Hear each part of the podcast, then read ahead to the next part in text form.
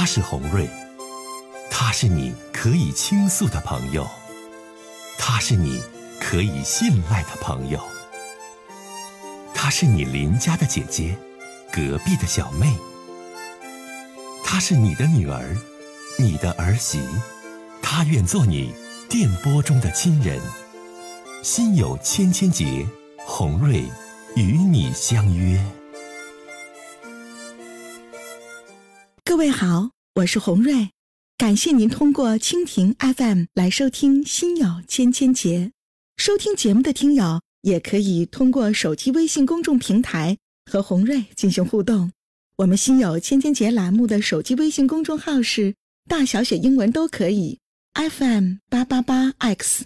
FM 八八八 X，拿起您的手机，通过搜索 FM 八八八 X 就可以加入进来了。好的，接下来的时间，让我们来接听听众的热线。好，接下来继续的接朋友们的热线。喂，你好，哎，你好，欢迎你。洪瑞，哎，你好，你好，这位听众。洪瑞，哎，洪瑞，我正在听你的节目，请把您的收音机关一下。我这收我。我收音机离得远呢。那好吧，那就说您的事儿。呃，你把您的收音机关一下，不行，我听到了这个回声，关一下好吗？这位听友。啊啊啊啊！离得远，我也建议你关一下。这个能可以吧？好，关掉了吧，收音机。嗯。好了，您说吧。嗯，咱家儿啊，遇到第三者，遇到小三儿了，媳妇儿不离婚，我真的想法把儿子。给劝说过来，你说说具体情况，这位大姨。啊，小媳妇儿啊，和儿子过得挺好的，突然间有个小事儿介入。我孙子念高中，高中了，还挺优秀的，学习也好，长得也好。我就这小三儿呢，现在就是插入了，我就怎么说劝这儿子也不好使。我就寻思你有什么办法给我帮我解决解决？你儿子怎么想的？想跟第三者怎么在一起啊？想离婚呢？非是不可了，都都为为了第三者都能投海跳楼都豁上了，我就整不明白他。媳妇还优秀，还不想离婚，天天老哭。我导导播听过来的这个这个地址是营口营口的，因为我老关注你的节目。我跟你讲，你儿子不咋地，儿子抛妻弃子的，你求助谁大姨也没有办法。这主要就是你儿子自身的问题，而且就是我觉得你儿子怎么傻呵呵的，为了个第三者可以跳楼跳海啊，还往哪跳啊？长得那个小三儿长得也不好，还是个小姐。现在你儿子是什么状态？大姨，你跟我说说吧。呃，就坚决不要前妻。前妻还能挣钱，还呃什么想法？还尊老爱幼，哪都我都满意。我就是不满意这小三儿差异。但是虽然就是你的这个儿媳妇儿，现在的儿媳妇儿，各方面家里评价呀都很满意，但你儿子儿子现在就是执迷不悔，就要离婚，是吧？是，我怎么办？这事儿已经闹了闹多长时间了？半年了，我才知道。三年了。半年。啊，半年呢？哦，啊，有半年的时间，我还到小三儿那去了，我找到他家了，他是北面的人。那这第三者是比你儿子小啊？小一岁。哎，没小太多。现在吧是这样，这位大姨哈，你儿子现在就是在感情当中执迷不悔，就为了第三者鬼迷心窍了。不管孩子多优秀，儿媳妇多好，妈怎么阻隔就是不行，啊，宁可跳营口的海。宁可跳楼自杀，也要跟第三者俩人在一起，实际上根本就不能长久。但他现在谁也拉不回来，拽不回来，所以说就这个事儿啊，这位老妈妈，哎呀，说到劝到尽到心思是也就行了。为什么这么说呢？因为你也六十几岁的人了，怎么说都不行。就是他已经到什么程度，到说都得跳海自杀、跳楼自杀，要跟第三者。这种共同在一起的这种状态了，那谁能把他拉回来呀？这没有什么说更好的办法，说一下子让他回心转意，然后他自己都拿自己的生命去赌跟第三者的未来了。你说他得执迷不悔到什么程度？所以还是劝这位大姨哈，该说的、该做的都说好，都做好。你儿子这种状态，还真得告儿媳妇儿，真就不能给他留房留钱啥的，好好的把孩子培养好。关于这么个不争气的儿子，咱就先别搭理他了。您老人家也得多保重身体。好了，咱们接通下一位听友。嗯，喂，你好，喂，你好，是红瑞大姐吗？我是红瑞，你好，欢迎你，嗯，我想问问我家小弟弟的事儿。你请讲。啊，我小弟今年二十八，完事儿的话，他处一个对象，那对象的话实际上还有家，那对象的话照他大十二岁呢，对象都四十了。完，现在他就迷恋这个大姐，现在啥活儿也不干，成天就打麻将，没钱还朝我妈要。我说俺们这当我三俺家是总共姊妹四个，我这三个姐姐都没招儿了。你小弟多大年纪了？我小弟二十八，二十八岁啊，啊，然后就迷恋一个大姐，四十岁了，对对对，四十岁和我同岁，完还有家，这女的，对对，这女的有家。那他俩咋认识的呀？他俩呀，就是在那个他在那哪上班儿，上班在那个歌厅上班儿，我认识。他你小弟在歌厅上班，嗯，认识的这个大姐，那这大姐是歌厅的保洁呀、不是哦，他是那个他也是在那地儿上班儿。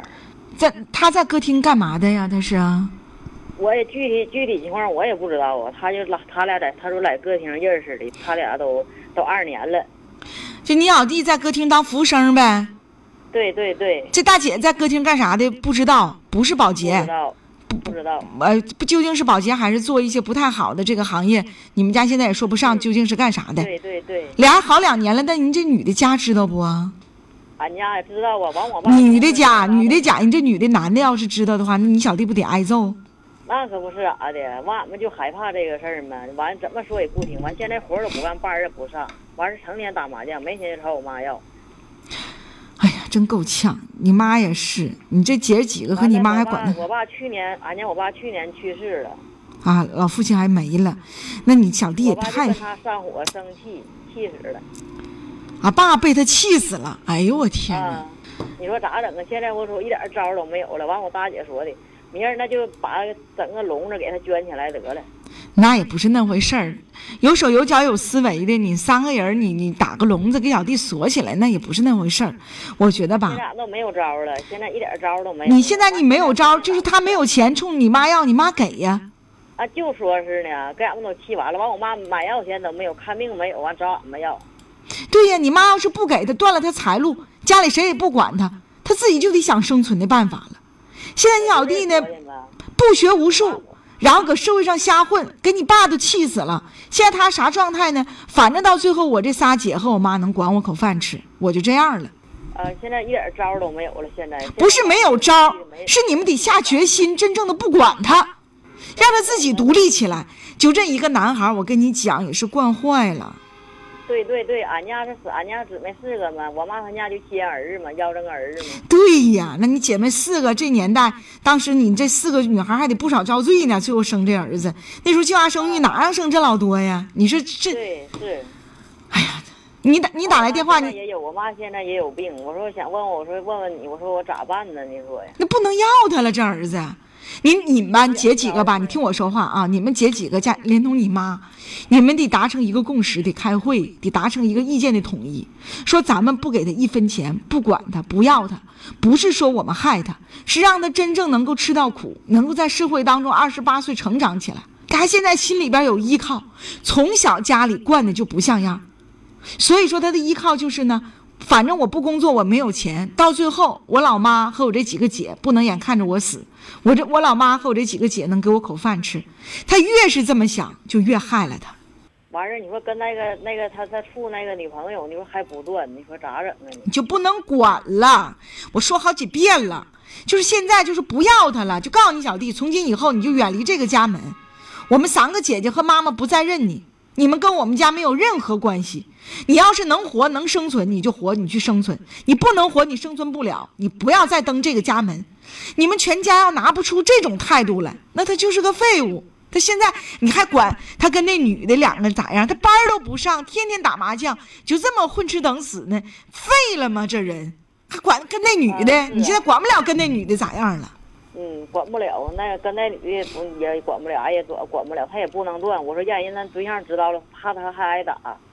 你们这姐几个还怕他这样的就被人家揍才好呢，啊，人家本身有家，还跟人家扭扭着在一起，那他就得挨揍。你说，你说你要是一说，我说一说，我妈我俺们一说，我妈还还影向着他儿子。你说我妈影自己还有病，完了影还给他儿子钱花，俺们给我妈钱花，他就给他儿子。你说现在我怎么说我妈？那你你妈现在你独立生活呀，你们不能就是在谁家谁看着点儿。那可不咋，那你就得控制呗。说你就就保证你妈，就你说妈你要买药，我们买药；买吃的买吃的，你尽量你们姐三个达成共识，不要给你妈钱。给钱老太太有钱就供他儿子，他儿子不学无术啥也不干，恶性循环。到最后你们觉得是可怜弟弟可怜老妈，但是你们姐仨的这种做法，倒把你弟弟坑了。就不能再管了。老太太要钱，你说妈你干啥？你干啥？你给买去。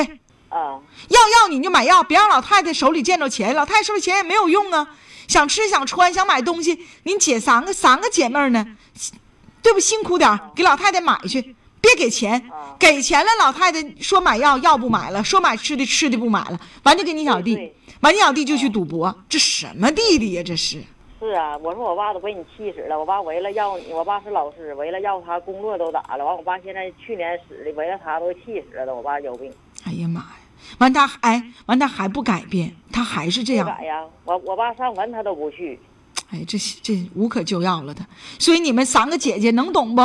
就说你小弟真就流落街头了，真就有难，连口饭都吃不上，老实了，咱喂他口饭吃，给他给他点这个施舍，这都行。那毕竟是骨肉一奶同胞。但是他这种有胳膊有腿，啥也不差，啥也不干，打麻将还跟有家的女的在一起搞婚外情，你们姐三个一定要拧起一股绳来，形成一种力量，就是老母亲的钱不能再给了，你妈要啥你们就给买。买东西、买吃的，不能让他看着钱。老太太有钱就给儿子，儿子越是这样，越倚仗你这几个姐姐，知道吗？啊，知道了。好，再见。啊，行，谢谢你嗯姐。，好，再见。